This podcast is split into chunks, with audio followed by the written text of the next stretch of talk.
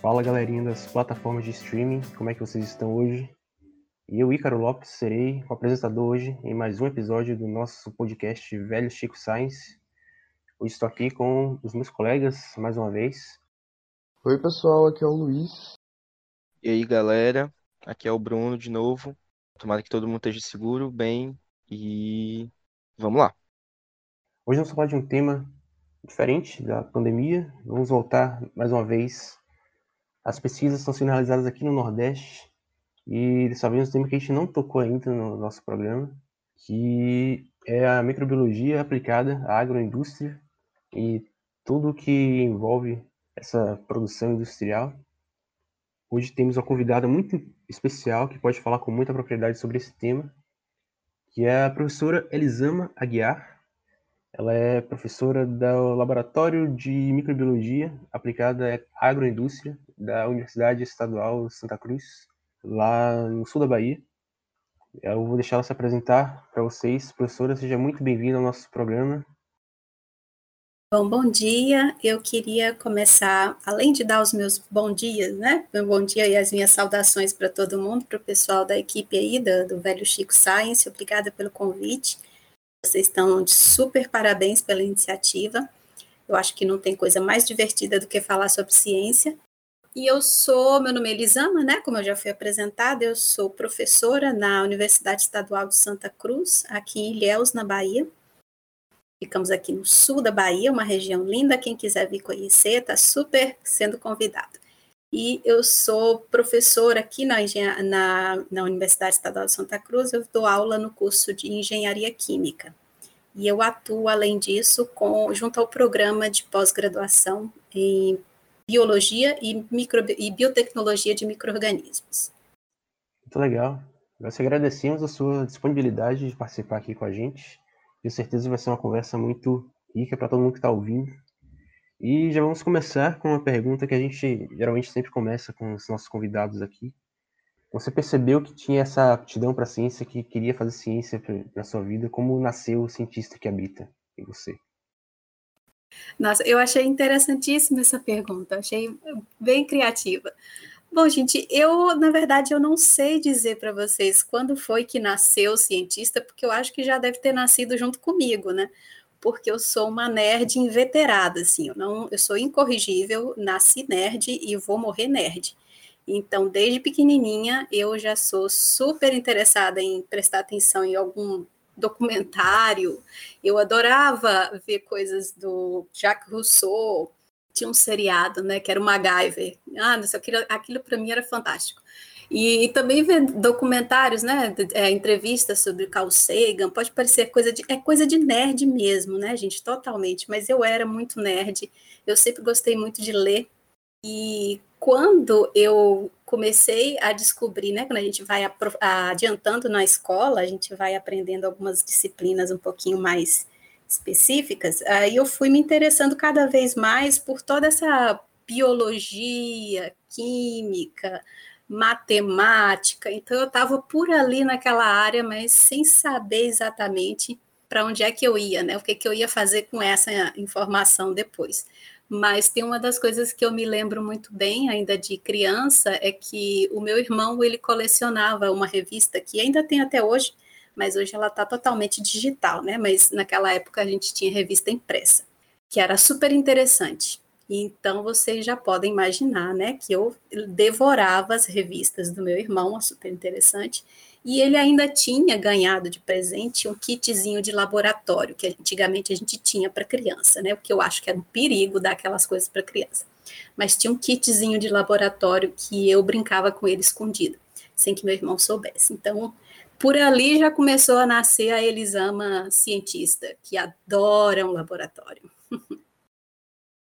Muito legal ouvir, até porque me identifiquei um pouco com algumas coisas. Também lia bastante super interessante quando eu estava ali na infância, pré-adolescência.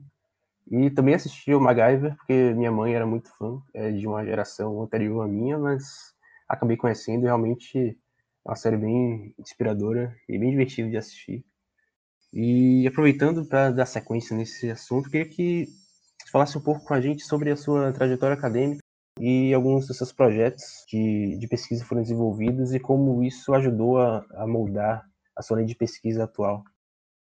Acho que essa, esse tipo de pergunta ele é importante não para que a gente possa falar da gente, mas é importante porque muitos outros, outros alunos eles podem escutar é, nesse depoimento de alguns dos seus professores e, quem sabe, né, entender que às vezes não é necessário você ficar contido num lugar só. Eu sempre, pelo menos, tento falar com os meus alunos que é preciso se arriscar, né? A gente precisa se jogar no mundo. Então, eu sou natural de Vitória da Conquista, no sudoeste da Bahia, e como eu tinha essa vontade que era assim absurda dentro de mim de fazer uma faculdade, eu tinha essa certeza já fazia muito tempo de que eu queria fazer uma faculdade. Né, na época eu fiz vestibular para a UFBA, para engenharia química e fiz para engenharia de alimentos em Viçosa, na Federal de Viçosa. E a minha escolha acabou sendo mesmo por Viçosa, para fazer a engenharia de alimentos, que eu achei que era um curso que tinha que seria mais interessante para mim.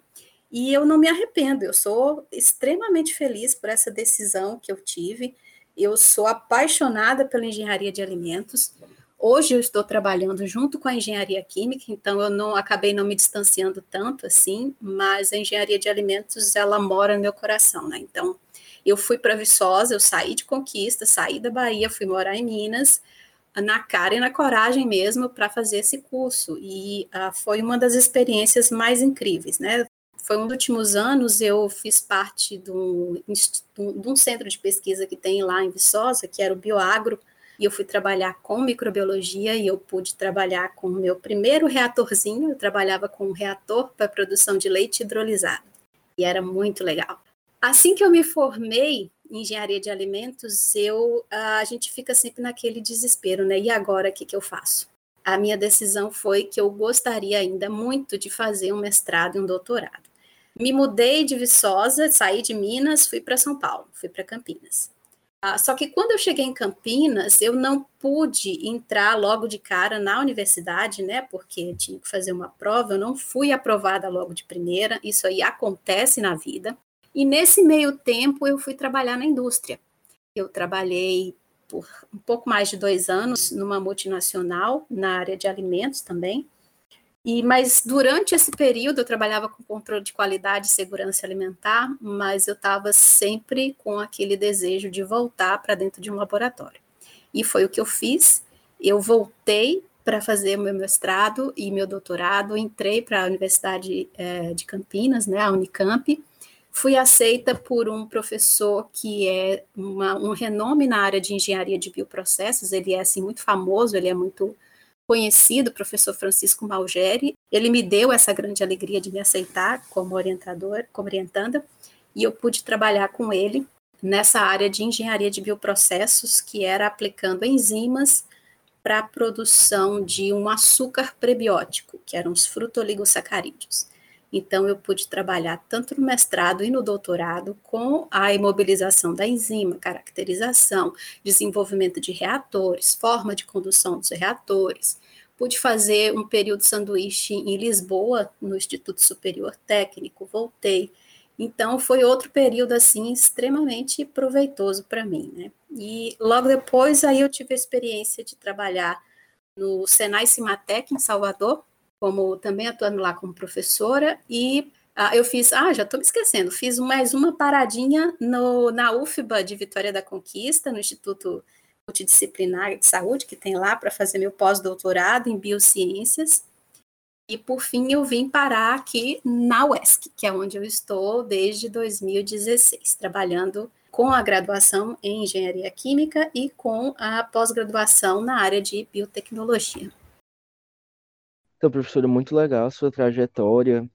A gente vê como que tem muita coisa além do que tem no Lattes na vida de um, de um pesquisador, principalmente pesquisador brasileiro, né? Por isso que a gente gosta de valorizar as coisas que a gente escuta do, dos nossos convidados, porque a galera vê o Lattes e não vê a vida, né, da, da pessoa que fez a pesquisa. Mas indo mais em frente, a gente já soube de, de alguns trabalhos da, do, tanto do seu laboratório quanto da professora, e focando em um que teve muito destaque na imprensa, foi premiado, queria que a professora desse, falasse um pouco mais sobre, sobre essa pesquisa sobre a produção de bioetanol a partir do, do cacau. Certo, é, realmente foi até uma surpresa para mim, né? Não é uma coisa assim tão natural para mim, está tão visível nas mídias, mas ah, foi uma surpresa quando eu vi toda a divulgação que estava acontecendo em torno dessa pesquisa, desse tema de pesquisa, e isso eu me deixa muito feliz, Apesar de que eu, como eu disse, eu não sou tão exposta na mídia, mas eu acho que isso é totalmente vantajoso porque a ciência precisa ser discutida. A ciência precisa chegar aos ouvidos de todo mundo. A gente não pode falar só de ciência dentro das universidades e dentro dos centros de pesquisa. Então, quando a gente é um, um estudante de graduação, estudante de pós-graduação, um pesquisador, um professor, a gente não pode ser um agente secreto da ciência. A gente precisa, de uma certa forma, divulgar qual é a importância da ciência. Então, eu fico feliz que esse projeto ele tenha chamado a atenção porque um projeto, para vocês terem ideia, a gente precisa de muitos anos trabalhando em cima de um tema de pesquisa para que a gente finalmente possa dizer: pronto, agora a gente tem realmente uma quantidade significativa de resultados. Então, a, é, essa pesquisa quase que não tem fim, para falar a verdade. Né? Então, se você deixar um pesquisador com condições para trabalhar sobre um tema, ele vai o resto da vida tentando pesquisar aquilo dali, porque realmente a ciência te permite isso. Então, esse projeto, ele visava a utilização de dois resíduos, que são resíduos agroindustriais, que são muito comuns aqui na nossa região. A gente tentou trabalhar com coisas que eram comuns na região de Ilhéus e de Tabuna. O primeiro resíduo, que aí tem uma conotação histórica com essa nossa região, seriam as cascas de cacau. Porque o cacau tem um, um fator emotivo muito grande ligado à nossa região sul. Então a gente tem a nossa produção de cacau que aí que sofreu um baque terrível, né, com a vassoura de bruxa, mas que está se reerguendo, está se reinventando e isso é louvável. Eu acho que o cacau merece realmente uh, retomar né, a sua força, a cacauicultura ela merece retomar a sua força. Já está muito bem também, por, graças ao esforço de muitas pessoas dedicadas nisso. E, porém, quando a gente pensa neste, na produção de, de chocolate, a gente só pensa em cacau para chocolate mas a gente quer incentivar de que é possível fazer mais. A gente tem que pensar nos processos, nas linhas de processo de uma forma mais ampla. Eu não posso ter esse pensamento totalmente extrativista e com um único objetivo. O cacau só serve para fazer chocolate. Não, o cacau ele serve para chocolate, ele serve para polpa, para mel de cacau. E aí você ainda pensa, tá, e a casca do cacau? Será que dá para fazer o que com essa casca? Dá para fazer uma infinidade de coisas. Então, esse projeto da produção de bioetanol a partir do uso de casca de cacau e bagaço de malte, ele foi é uma das ideias que, que eu estou tentando tocar né, em frente. Eu já tenho outras propostas para a casca de cacau.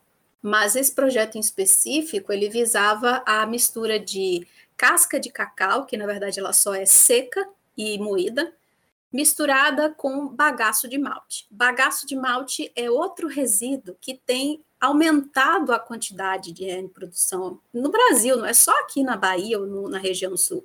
O Brasil inteiro está se apaixonando pela produção de cervejas artesanais, que são cervejas que você pode fazer na sua casa mesmo, porque a escala é pequena, é uma escala artesanal, você pode fazer em casa, na sua cozinha. Mas, de certa forma, o brasileiro está tendo um maior interesse por cerveja, digamos assim. É um mercado mais refinado que está aparecendo. Isso, a produção de cerveja, ela consequentemente, ela vai produzir alguns resíduos. E o bagaço do malte é um, um apenas um dos resíduos que é produzido durante a produção de cerveja. Nesse trabalho específico, a gente só escolheu trabalhar com bagaço de malte e as cascas de cacau. Então a ideia, ela não é assim, não fui eu que inventei essa ideia. Eu preciso sempre deixar isso claro a tratamento de resíduos agroindustriais para obtenção de um meio rico em açúcares fermentescíveis que podem ser fermentados para obtenção de etanol ou de bioetanol, essa ideia ela já existe. E o Brasil, inclusive, é referência nesse tipo de estudo. O Brasil ele tem uma série de estudos e já é assim uh, reconhecido fora do Brasil para o uso da a proposta do uso do bagaço da cana de açúcar para a produção de bioetanol. Então, a nossa ideia é entrar nessa, nessa ideia toda, nesse projeto todo de uso de resíduos agroindustriais para a produção de biocombustíveis, e a gente quer contribuir aí, de uma certa forma, propondo o uso das cascas de cacau e do bagaço de malte. Então, nesse projeto, a gente começou a avaliar metodologias que podem ser aplicadas para a gente conseguir hidrolisar esses resíduos, porque os resíduos agroindustriais, eles são de natureza vegetal. Isso quer dizer que eles são ricos em celulose e hemicelulose. E a gente pode ainda hidrolisar essas frações e liberar açúcares menores no meio. Esses açúcares menores, eles podem ser facilmente utilizados por leveduras, que são as leveduras mais comuns que é, produzem, né, que é, conduzem a rota metabólica de fermentação alcoólica e transforma açúcar em etanol. Então, a nossa ideia é propor que um resíduo que já é gerado na nossa região, ele adquira um valor. Essa ideia da valorização de resíduos, ela é extremamente benéfica meio ambiente, é benéfica para o produtor, é benéfica para a população, que tem aí uma, uma, uma nova alternativa né, para a produção de etanol. E o que eu chamo a atenção também é que o etanol que é produzido dessa forma, ele não precisa exclusivamente ser destinado para a produção de biocombustível, de bioetanol. A gente precisa de etanol para uma série de outras funções na indústria. Então, você pode estar pensando em perfume, em um creme, algum remédio, uma tinta. Então, é, tem diversas finalidades que o etanol pode ser utilizado. Então, a gente trabalha com um resíduo, que é uma coisa que tem um valor baixíssimo e que geralmente ele vai ser descartado e, na maioria das vezes, descartado de forma incorreta, que vai gerar um problema ecológico. A gente utiliza esse material de baixo custo e atribui um valor, uma, uma cadeia de valor para o uso desse resíduo que vai resultar num produto que tem um valor é, econômico melhor, tem um, tanto não só valor econômico, mas uma versatilidade muito grande. Na UESC, por exemplo, a gente tem outros professores que também trabalham com o estudo de resíduos, não sou só eu, então isso também eu estou dizendo para valorizar o trabalho dos meus colegas, e para dizer também para todo mundo que é possível que o Nordeste, que a Bahia em específico também, contribua com esse conhecimento. Incrível, realmente, e acho que resume muito bem tudo que a gente aqui do podcast pensa em relação uma pesquisa acadêmica, pesquisa científica, e realmente tem que resumir todos esses componentes diversos que, de fato, têm muita relevância na nossa sociedade. Acho que realmente deu, deu ao ao laboratório, e também uma certa visibilidade é, na mídia, como o Bruno falou, e a gente viu algumas reportagens em alguns sites também, apareceu no Bahia Rural, se não me engano, então deu uma certa visibilidade ao projeto e as pessoas estão, estavam envolvidas nele, tanto quanto a instituição. E queria você der sua opinião sobre, principalmente considerando esse contexto que a gente está vivendo hoje em relação à ciência no Brasil e no mundo, como é que essa visibilidade que a gente tem na, em alguns momentos na, na imprensa, na grande mídia, para o público em geral, como essa visibilidade pode ser capitalizada pelos pesquisadores, pela instituição e transformar isso em, de maneira positiva, se isso é, é possível, se essa visibilidade pode ser aproveitada de alguma maneira? E os pontos positivos em relação a esses momentos de visibilidade que a gente tem em algumas situações a gente está num mundo que é muito diferente, né? É um mundo muito diferente do que eu vi quando eu ainda estava na faculdade, por exemplo, estava começando a faculdade. Então, este mundo digital, essa facilidade com que as informações elas percorrem numa questão assim de segundos, a informação ela já está ali no, atingindo uma quantidade enorme de pessoas. Isso tudo, eh, esse tipo de visualização, de divulgação de trabalhos científicos, eu entendo e eu peço é, encarecidamente que isso não seja jamais sobre o professor, sobre o pesquisador, sobre a pessoa que fez a análise, jamais essa atenção deve vir para as pessoas em si, porque são pessoas que estão fazendo o seu trabalho, que sabem o que, como fazer muito bem o seu trabalho, que fazem por paixão, por gostar mesmo. Eu acho que a visibilidade ela precisa ser sempre focada na ciência. A gente precisa passar informação para a população brasileira do que, que é possível fazer com ciência.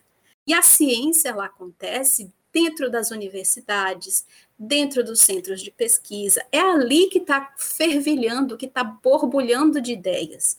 É ali que a gente pode contribuir para resolver diversos problemas da nossa sociedade. não precisa você pensar no, em desenvolver, em resolver um problema do planeta inteiro. Talvez você consiga resolver um problema dentro de uma esfera menor, dentro da sua cidade, por exemplo, e isso já é extremamente vantajoso. Então, eu quero que a divulgação ela seja feita para valorizar a ciência, para valorizar a proposta de que sim, as universidades estão aí, elas podem ser úteis, elas têm respostas, elas têm vontade, ela tem equipe de pessoas com disposição para trabalhar, para estudar um tema, para desenvolver, para propor é, novos processos, novos produtos, conversar com empresas, atrair alunos, né, pessoas que estão de fora que tinham essa vontade também de se envolver com a academia. Então, a gente tenta também, a gente quer também atrair essas pessoas para dentro da faculdade para dizer que o que a gente faz é possível fazer com amor. É claro que a ciência brasileira está uh, ah, passando por uma fase difícil. Eu, infelizmente, eu não posso deixar de não comentar isso aqui, gente. Eu preciso comentar. Então, esse tipo de visibilidade, ela é extremamente valorosa porque a gente consegue conversar com a população, a gente consegue explicar o que está sendo feito ali. É interessante que todo mundo entenda que, poxa, é possível então usar um resíduo para gerar um outro produto de valor. Esse tipo de conversa, ela pode parecer óbvia para quem já está dentro da universidade, mas para quem está fora da universidade, essa informação ela não é tão óbvia assim.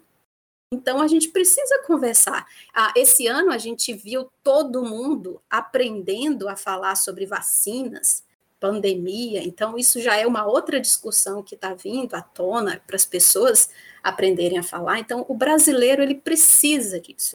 E eu não posso também deixar de dizer que é um, uma grande alegria para a universidade, né, saber que essa, essa informação ela está sendo divulgada porque a universidade, a UESC, é uma universidade fantástica, que eu estou muito feliz de fazer parte. Tem uma história incrível também, que eu sou apaixonada pela UESC.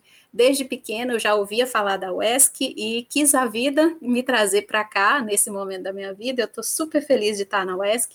E quero dizer também que dentro da UESC a gente tem grupos de pesquisa que estão trabalhando pesado, gente. Apesar das dificuldades que a gente tem, apesar das limitações que a gente tem, que não são poucas, ah, mas dentro da Bahia se faz ciência, sim.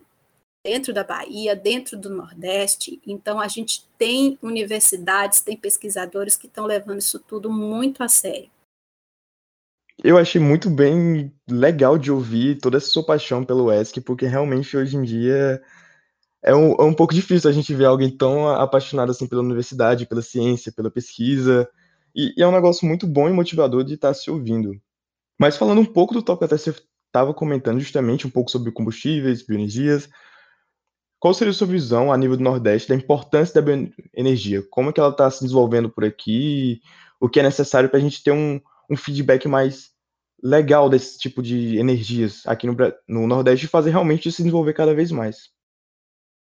Bom, o assunto sobre bioenergia a gente precisa primeiro começar falando sobre o Brasil como um todo. Como eu mencionei antes, o Brasil ele já é referência mundial, primeiramente, né, em relação à produção de etanol como combustível. O Brasil já fez história em relação a isso já fez história com a proposta de utilização da cana-de-açúcar. A gente tem né, aquela pequena rixa entre o etanol que é produzido nos Estados Unidos, que é feito a partir de milho, e o etanol que é feito no Brasil a partir da cana. Mas o Brasil ele já tem um renome nessa área né, de, de, de, pesquisa, de, de processos industriais também para a produção de etanol. Quando a gente fala da utilização de resíduos resíduos agroindustriais, resíduos de origem vegetal, para a produção de etanol, a gente começa a chamar esse etanol de bioetanol ou etanol de segunda geração.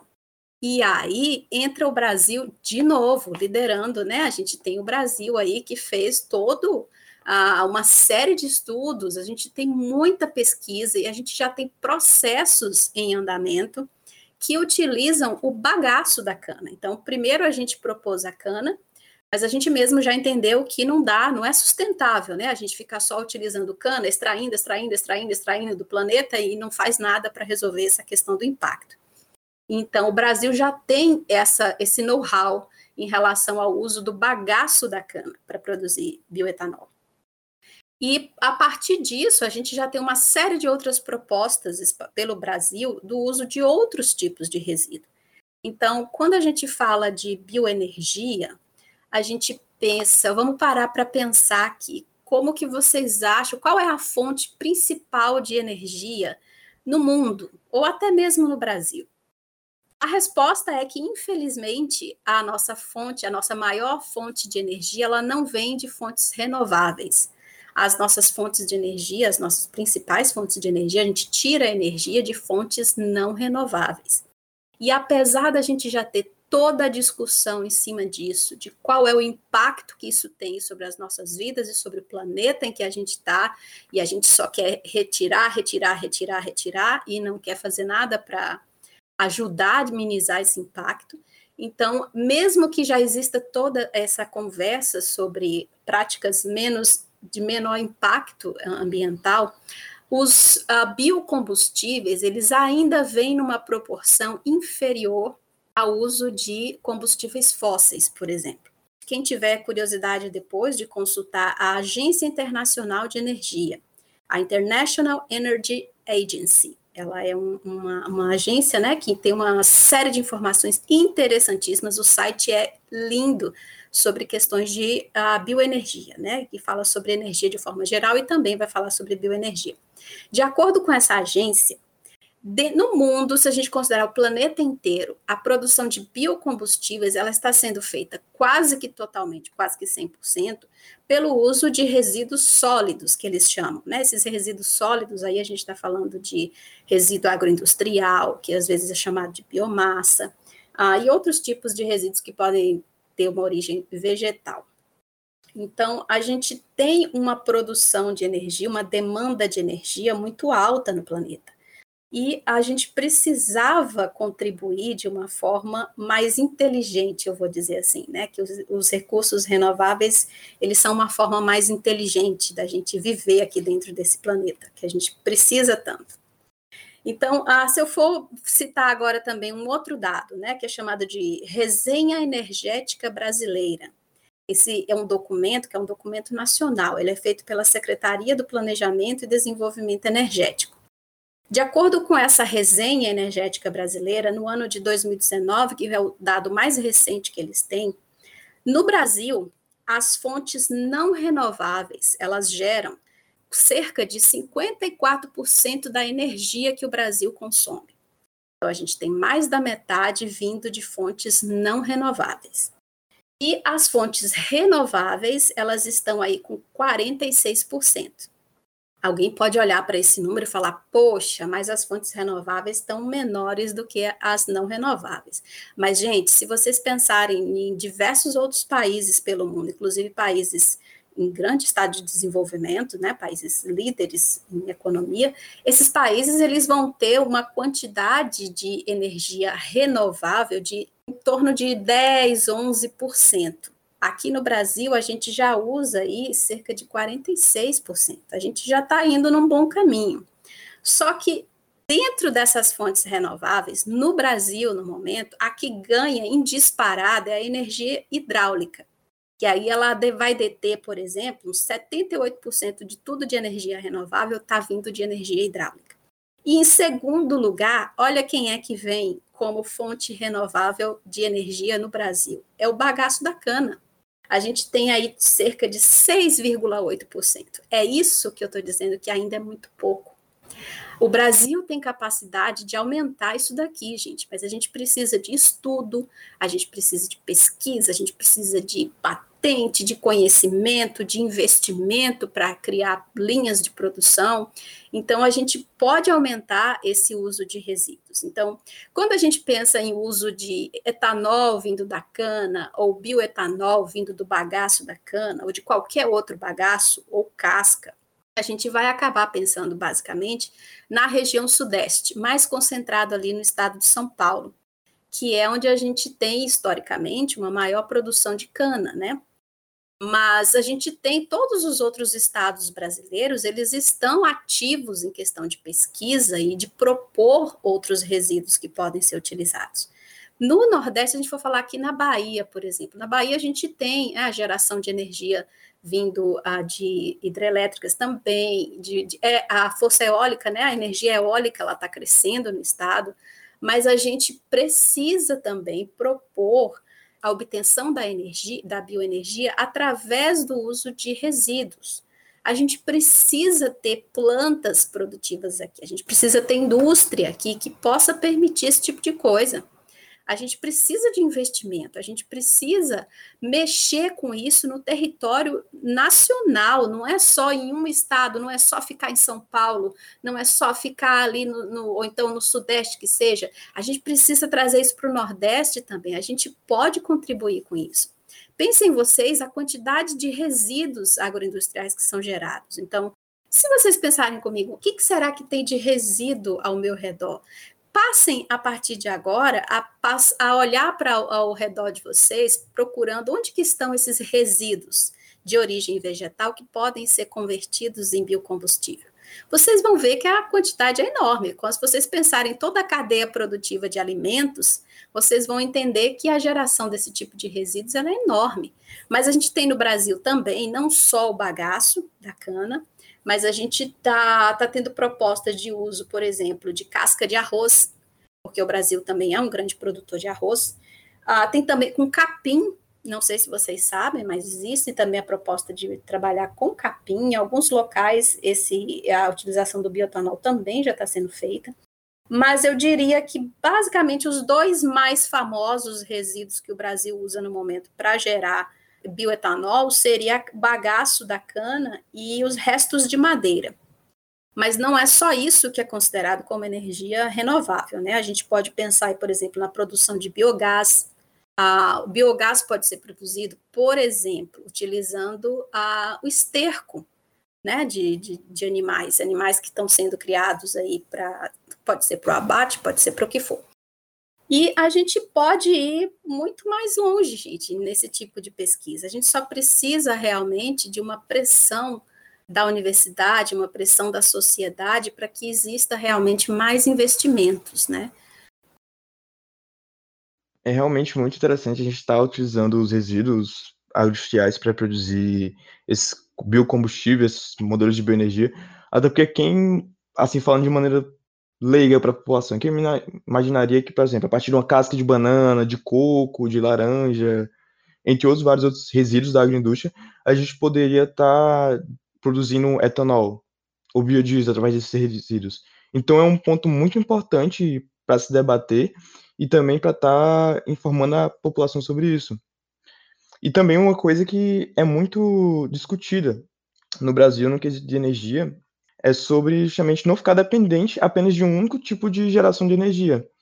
Que a gente no Brasil está muito acostumado àquela distribuição de energia clássica, que a gente é muito dependente de, por exemplo, a maior parte da rede elétrica do Brasil é dependente justamente da hidrelétrica, enquanto em alguns outros países a gente tem uma distribuição mais ou seja, uma geração distribuída, como alguns pesquisadores acabam chamando, que a gente tem várias fontes de gerações de energias diferentes que vão dar um suporte melhor para a região, vai ter um menor desperdício dessa energia produzida, a gente vai conseguir otimizar mais o uso dessa energia. Então é muito importante sempre estar discutindo isso, a gente ter as fontes de energias alternativas e também sobre a, a própria sistematização da energia elétrica brasileira.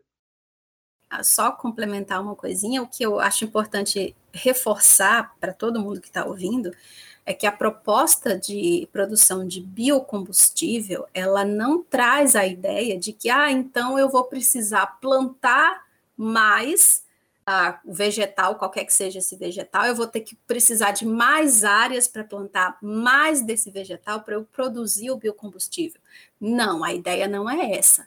A ideia é reduzir o impacto. Então, a gente quer, ah, dentro do que as linhas de produção elas já utilizam de matéria-prima, os resíduos que são gerados, eles vão fazer esse ciclo de serem valorizados e entrarem num novo processo. Então, a ideia de utilizar, de plantar alimento para que ele seja convertido em combustível, essa ideia ela é abominada por todos os pesquisadores da área. Excelente, muito bom deixar claro esse ponto de vista que realmente de fato não é uma competição entre plantar alimentos ou plantar fontes para biocombustíveis. É basicamente utilizar o mesmo que a gente já está utilizando hoje em dia.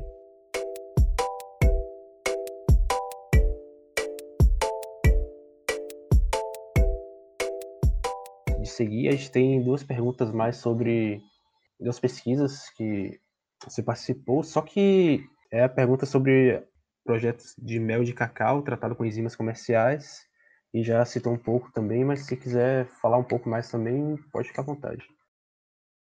Certo, eu vou só falar super rapidinho, né, sobre os outros projetos que também envolvem o cacau, que é a ideia da gente propor também a utilização do mel de cacau e da polpa de cacau para a produção de bebidas fermentadas, é uma forma de contribuir também, né, com diversificar a produção né, dos nossos produtores aqui da região, para que a gente possa ter bebidas específicas, é, diferenciadas e que possam ter mercado. Uma outra foco que seria o uso também, uh, que vocês talvez não tenham comentado, mas eu vou só trazer, que é falando sobre a casca de cacau e o bagaço de malte, que é a proposta de utilização desses dois resíduos, não só para gerar bioetanol, mas para cultivar cogumelos comestíveis. Então, tá aí uma outra proposta. A gente pode usar esse resíduo para produzir alimento, como a gente pode usar o resíduo para produzir biocombustíveis. E uma outra pesquisa que eu tenho, que, que a gente tem que estar tá tocando aqui, que é a utilização das sementes da jaca, que é, são ricas em amido, para produzir um composto que é chamado de beta-ciclodestrina, que ele é muito importante na indústria farmacêutica e de alimentos como encapsulante. Ele é um encapsulante tanto de remédios quanto de aromas, por exemplo. Professora, falando um pouco mais sobre o laboratório é, em si, né? O laboratório ele funciona como, como um ambiente colaborativo. Quais são as vantagens desse, desse tipo de organização dentro do laboratório, tanto para os pesquisadores quanto para as pesquisas? Bom, eu tenho que agradecer imensamente né, a, ao auxílio que eu recebi do Laboratório de Microbiologia Aplicada da Agroindústria, que é da Universidade Estadual de Santa Cruz, porque foram eles que me permitiram conduzir essa pesquisa. Né? Então, a, o laboratório é um dos laboratórios que a UESC tem, e ele trabalha, a gente trabalha com alunos da graduação, alunos da pós-graduação. Uh, é um ambiente colaborativo, sim. A gente sempre tem, né? Todo pesquisador sempre tem o interesse de, de ter novos amigos quando está trabalhando. Então, a gente tem essa estrutura para trabalhar com os alunos da UESC dentro do laboratório, desenvolvendo as pesquisas, mas essas pesquisas elas podem ser perfeitamente uh, conversadas com pessoas de fora da universidade, né? A gente pode trabalhar assim, com transferência de tecnologia, por exemplo, uh, treinamentos, congressos, a gente sempre a gente tem eventos que são realizados na universidade, então o laboratório ele está realmente de portas abertas, né, para receber o interesse de quem realmente tem interesse pela ciência. Quem quiser também pode procurar o Instagram do, do Labima, que tá, também a gente divulga as pesquisas que são realizadas dentro desse laboratório, porque o nosso interesse é esse, é de que ele tenha, que ele seja visível também, né, para todo mundo. Tornando a falar um pouco sobre a agroindústria brasileira, especificamente, novamente, sobre o sul da Bahia, como a senhora tem enxergado esse desenvolvimento da agroindústria? Que tipo de segmentos a gente tem? E também um pouco sobre a visão nordestina agroindustrial. Gente, como nordestina, né, de, por origem mesmo, eu sempre vou defender tudo que a gente tem aqui no Nordeste, em especial na nossa Bahia querida. Ah, eu acho que não há, é impossível a gente dizer que não existe variedade né, de espécies, de frutos, de animais, de ambientes, de, de... é incrível. A, a Bahia e o Nordeste é uma região realmente fantástica do Brasil e quem já morou fora do Nordeste sabe, né, consegue reconhecer que existe uma, uma particularidade muito grande em relação aos nossos biomas, né, o que a gente tem dentro do Nordeste. E falando de região sul da Bahia, a, a, a agroindústria ela está em expansão, a gente está sempre tra trabalhando, né? Os, os, produtores, o pessoal daqui da região, sempre existe um investimento forte, a gente sempre vai falar do cacau, da cacauicultura como carro-chefe, mas não é só isso que acontece no sul da Bahia, o sul da Bahia é extremamente rico em atividades agroindustriais, então, vocês podem pensar, quando a gente fala de Bahia, a gente pode pensar em cacau, mas lembrem-se também da produção de farinha, né? Farinha de mandioca, a gente tem a, a nossa algumas cidades que são muito famosas, né, em relação à produção de farinha. E aí eu digo para vocês, a produção de farinha de mandioca, ela já gera um resíduo que é importantíssimo, que é a manipoeira, que é aquela água, uma água residual. Aquilo ali, gente, é energia pura, dá para fazer muita coisa com a manipoeira. Quando você pensa em polpas de frutas, a gente tem uma variedade enorme de frutas que só tem na Bahia ou só tem no Nordeste. Essas frutas, elas são processadas como polpas e vendidas pelo Brasil afora e pelo mundo afora. E aí eu vou falar mais uma vez, pensem comigo, cadê os bagaços dessas polpas, dessas frutas? Os bagaços, as sementes, as cascas, tudo isso é resíduo. Tudo isso pode ser utilizado. E a gente sabe que aqui no Nordeste também a gente tem a produção de outra, tem outras coisas, como algodão, a gente tem também plantação de cana, não dá para esquecer que a gente tem cana, até porque a gente produz aguardente. A gente tem alguns locais aqui, alguns é, que produzem aguardente, inclusive aguardente de qualidade. E a gente ainda tem a cana sendo utilizada para fazer, por exemplo, açúcar e a rapadura, que é tão característica do nosso Nordeste, né? Então, a gente tem resíduo também sendo produzido aí, vindo da cana.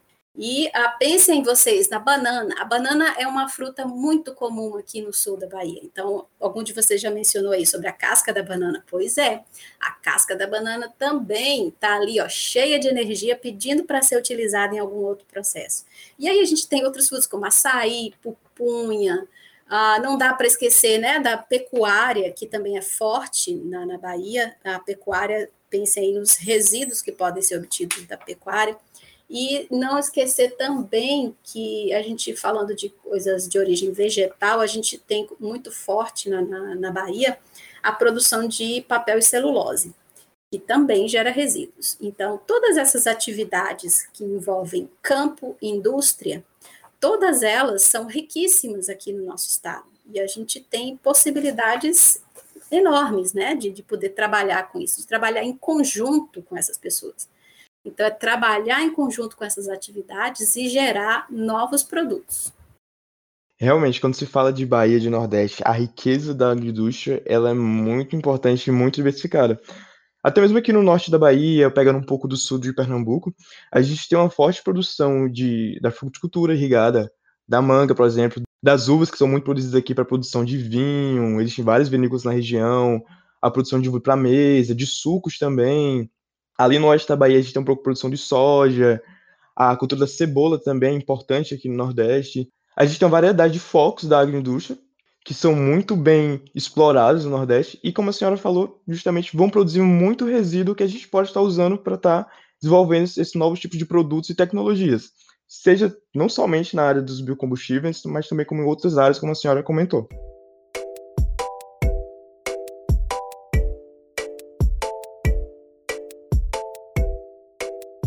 A gente está falando muito de tecnologia, de, de conhecimento, de coisas que se produzem na universidade e um problema grande, um gargalo que a, a, o conhecimento enfrenta é a transferência de tecnologia. Eu queria que a professora comentasse um pouco como é que funciona, como é que se dá a transferência de tecnologia das universidades para as indústrias. Porque, embora seja a universidade o, o, o, a central de ideias, a central de, de criação, são nas indústrias que tanto os produtos quanto os processos vão chegar ao grande público, vão se popularizar e a gente vai atingir o fim que que nós esperamos. É, a questão da gestão de inovação e transferência de tecnologia, isso a gente tem visto que tem crescido no Brasil de uns anos para cá. O que mostra que é um amadurecimento da ciência né, da, e da indústria também brasileira. Se a gente for comparar com outros países, esses outros países eles já têm legislações muito melhor definidas, né? Elas, eles já têm assim, as universidades produzem uma quantidade muito maior de patentes, mas isso a gente não tem que ficar sempre é, o tempo inteiro se comparando com os outros. Eu já fico muito feliz de ver que o Brasil tem desenvolvido muito nessa área de transferência de tecnologia. Então, para que ocorra uma transferência de tecnologia, a gente precisa de, vamos pensar aqui, de três pilares. Um pilar, o primeiro pilar deles que eu vou falar seria a universidade. A universidade e os centros de pesquisa, eles detêm o conhecimento. Eles trabalham, eles investigam, eles têm a ideia, eles provam a ideia. Porém, este pilar, ele não consegue, não tem sentido ele existir sozinho. Para isso, para que isso chegue na, na sociedade, a gente precisa do segundo pilar, que é a empresa, são as empresas. E as empresas é que vão trabalhar com essas ideias que foram desenvolvidas nas universidades e no centro de pesquisa e executar essas ideias em uma escala maior, uma escala que é, atinja né, a, a população a, a qual ela está ali disposta a atender. Então, a universidade precisa desse segundo pilar, que é a empresa, e esses dois pilares precisam, todo mundo precisa de todo mundo, mas a gente tem um terceiro pilar, que é o governo. E o governo entra aí nessa situação como um grande articulador. Ele vai estimular, ele vai financiar, ele vai muitas vezes fazer essa conversa entre universidade e empresa. É claro que a universidade e a empresa elas têm liberdade de conversar entre elas, mas o governo ele tem um papel fundamental. Então, para que a gente tenha um desenvolvimento melhor dessa questão de gestão de inovação e transferência de tecnologia no Brasil, a gente precisa que esses três pilares estejam conversando ao mesmo tempo. Então, é possível sim que, por exemplo, um pequeno produtor saiba de que está acontecendo uma pesquisa numa universidade, ele procure essa universidade para se inteirar sobre o assunto, e aí ele tem uma ideia, quer iniciar, né, quer fazer uma startup, pergunta sobre uma incubadora de empresas. Então, esse tipo de conversa ele também pode acontecer num, num ambiente menorzinho ali, entre dentro da universidade, ali na região onde a universidade está. Então, eu vou dar um exemplo para vocês que a Unicam, a UESC, desculpe, a UESC, ela tem, por exemplo, a Broto Incubadora de Biotecnologia, que é, ela está associada historicamente aí ao surgimento, ela veio depois do, do LABMA, né, que é o Laboratório de Microbiologia Aplicada. Então, a UESC tem essa incubadora de empresas, ela já está trabalhando com algumas empresas, então, essa transferência do que a universidade conhece e passa para uma empresa que vai produzir, levar para a sociedade, isso aí é fundamental e a gente precisa de órgãos bem estruturados, de pessoas que estejam interessadas em estudar e se especializar nessa área, para poder ajudar isso a fluir mais. Porque a comunicação dos conhecimentos da universidade, ela pode ser passada da forma tradicional, que é por artigos, trabalhos em congressos, entrevistas, mas a gente também tem a produção científica de patentes, e essas patentes que são registradas pela universidade, elas podem ser negociadas com empresas, por exemplo. A gente tem diferentes formas, eu não vou entrar em detalhes agora. Uh, quem tiver interesse né, de, de entrar por essa área, é uma área em expansão no Brasil, essa questão de TT, transferência de tecnologia, então, eu realmente recomendo, né, para as pessoas se informarem. E também para estarem, quem tem uma ideia inovadora, precisa estar sempre ligado para o que o governo está divulgando, porque às vezes o governo divulga certos incentivos, às vezes as universidades também podem permitir que essas ideias inovadoras sejam postas em prática. E tudo isso pode ser conversado. E claro que sempre respeitando a situação em que a pesquisa realmente necessite de um tempo de sigilo. Mas eu recomendo, por exemplo, quem tiver interesse em se embrenhar por essa área, tá aí uma área interessantíssima para se especializar. A gente tá, já está quase terminando, professora. Mas uma pergunta que a gente sempre faz também para os nossos convidados é olhando para as gerações futuras, né? Então, quais as dicas que você daria para os estudantes que têm interesse nessa área, tanto na área de microbiologia, de bioenergia e da, de transferência de, de tecnologia, que a professora citou agora por último? Olha, eu acho que a, minhas dica, a minha dica, que é uma dica que eu dou sempre para os meus alunos, é, é, é bem básica, na verdade, ela serve para qualquer coisa, que é um pedido que eu faço de que vocês nunca parem, nunca entrem em inércia.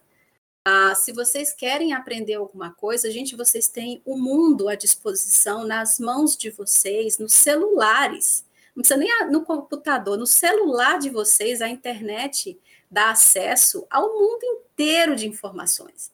Então, não parem de se informar, de terem, serem curiosos, de quererem aprender uma coisa diferente.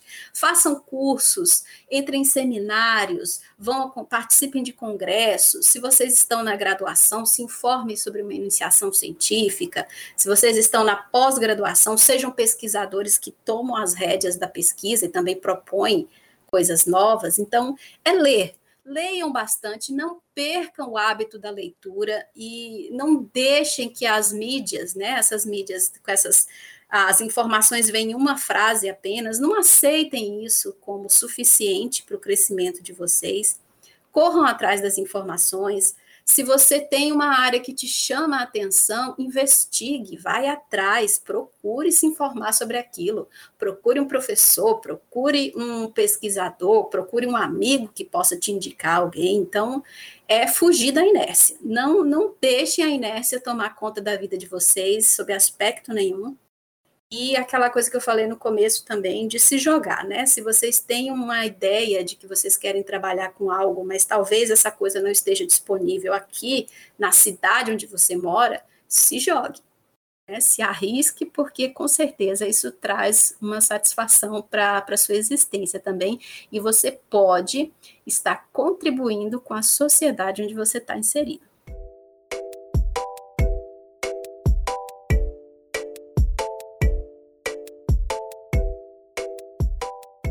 Muito produtiva hoje a nossa conversa com a professora Elisama.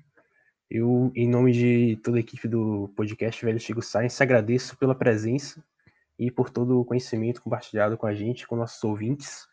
Quem sabe, em algum momento futuro, a gente pode conversar de novo em outro episódio. E tenho certeza que todo mundo que ouviu aí se interessou por mais um pouco por essa área da microbiologia aplicada à agroindústria, à bioenergia e quero aproveitar aqui e deixar o espaço aberto para, se a professora quiser, deixar algum recado final, alguma as redes do laboratório aí para o pessoal seguir, acompanhar os projetos que estão sendo feitos lá. Pode ficar à vontade, professora. Ô, gente, eu queria deixar um abraço virtual para todos vocês. Muito obrigada pelo convite. Quem quiser conversar mais depois sobre isso, também pode tentar entrar em contato comigo, eu estou sempre à disposição. Eu acho que a microbiologia é uma das coisas mais fantásticas que eu descobri na minha vida. Eu sou apaixonada por microbiologia. E se eu puder sugerir para vocês, se vocês tiverem curiosidade um dia, isso é uma coisa que eu descobri faz pouco tempo e que está nos meus planos. Não sei quando é que eu vou conseguir cumprir, mas tem um museu de microbiologia em Amsterdã. Vocês podem, inclusive, procurar o perfil do Instagram dele, que é Micropia underline Amsterdã. É um museu todo de microbiologia. Então, eu vou dizer para vocês que a minha alma de nerd, engenheira de alimentos e microbiologista está louca esperando por um dia para eu poder ir lá visitar esse museu, por exemplo.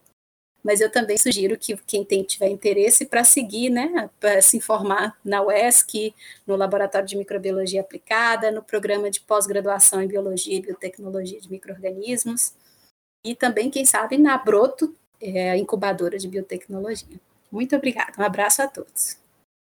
Então é isso. Antes de encerrar, a gente não pode, claro, fazer isso sem trazer nosso quadro Choque de Ciência, o nosso quadro com dicas culturais. Todo o programa a gente traz alguma dica interessante para os ouvintes. E já vou abrir a palavra aí com quem tiver alguma dica. Se o professor tiver alguma dica também, pode falar e é isso.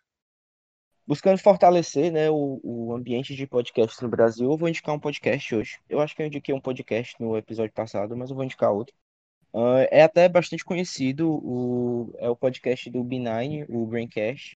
Ele é um podcast completamente focado em tecnologia. Esse é, já é para quem já está mais profundo no, no, no, no mundo podcast, né? Porque os episódios são bem mais longos.